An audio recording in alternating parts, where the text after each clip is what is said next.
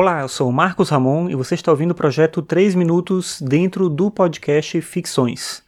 Você pode acessar todos os episódios do Ficções em marcosramon.net barra ficções.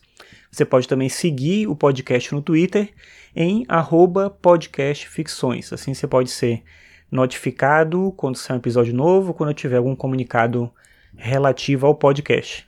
Eu tenho alguns textos publicados também no arcano5.com.br, que é meu blog. Você pode acompanhar lá sempre que eu publicar um novo texto.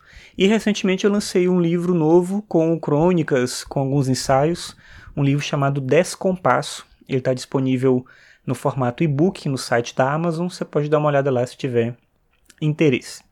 Bem, hoje eu decidi falar, hoje é domingo, dia 23 de julho de 2017, e eu decidi falar sobre um tema que eu tenho visto discussões desse tipo cada vez mais recorrentes na internet, que é a questão de como a ciência ela tem uma autonomia de conhecimento, uma autonomia de metodologia, de proposta, de forma de trabalhar, mas como isso é contaminado, como isso acaba sendo contaminado no ambiente coletivo de debate. Eu não sou contra o ambiente coletivo de debate, a ideia de você ter várias pessoas discutindo vários temas, eu acho que isso é bem importante, mas tem um limite para tudo, eu acho que tem áreas que a gente não consegue é, falar com propriedade, a gente não entende direito como aquilo funciona. Vou dar um exemplo bem recente, algo que eu vi, mas esse não é o único exemplo, tem outras coisas similares que eu tenho visto e de maneira cada vez mais recorrente.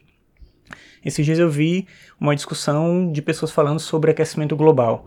Ah, como está fazendo muito frio, logo não existe intervenção humana no, no que a gente chama de aquecimento global. Na verdade, aquecimento global ele não existe, o que existe é um ciclo natural, está voltando de isso daquela forma, não sei o que e tal. Eu tenho que confessar que eu mesmo não tenho capacidade de falar, de opinar sobre esse assunto especificamente do ponto de vista científico. Eu tenho uma opinião que é minha, mas ela importa muito pouco.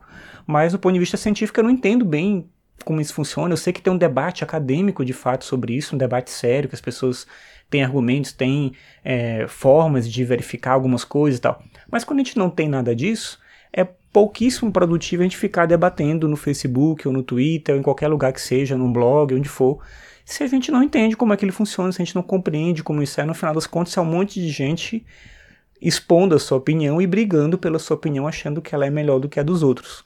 Esse é o tipo de crítica que o Platão fazia já na Grécia Antiga em relação à democracia. Claro que a democracia que ele viveu é bem diferente da nossa, do nosso ideal de democracia, mas acho que a crítica dele se aplica, ou a gente pode fazer uma analogia a algo que a gente tem hoje no ambiente da internet.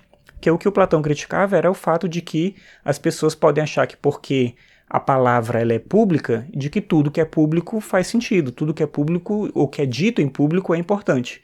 E não necessariamente. Em muitos casos é mais importante, mais interessante ouvir o especialista do que deixar todo mundo falar sobre aquilo.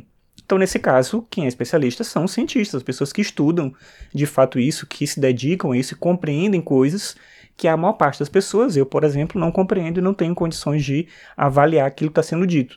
Então eu não vou discutir aquecimento global, ou dar uma opinião, ou dizer que está certo ou está errado, mas as pessoas acabam entrando um pouco nisso e eu penso como isso é ruim, porque as pessoas que estão vivendo essa esse tipo de ambiente, vivendo um tipo de ambiente desse tipo, passam a desrespeitar a ciência, a desvalorizar a ciência. Então acho que a ciência tem que ficar fora desse campo de debate, ou a gente tem que desistir desse campo de debate em prol de uma outra coisa, alguma coisa melhor, eu não sei bem o que seria.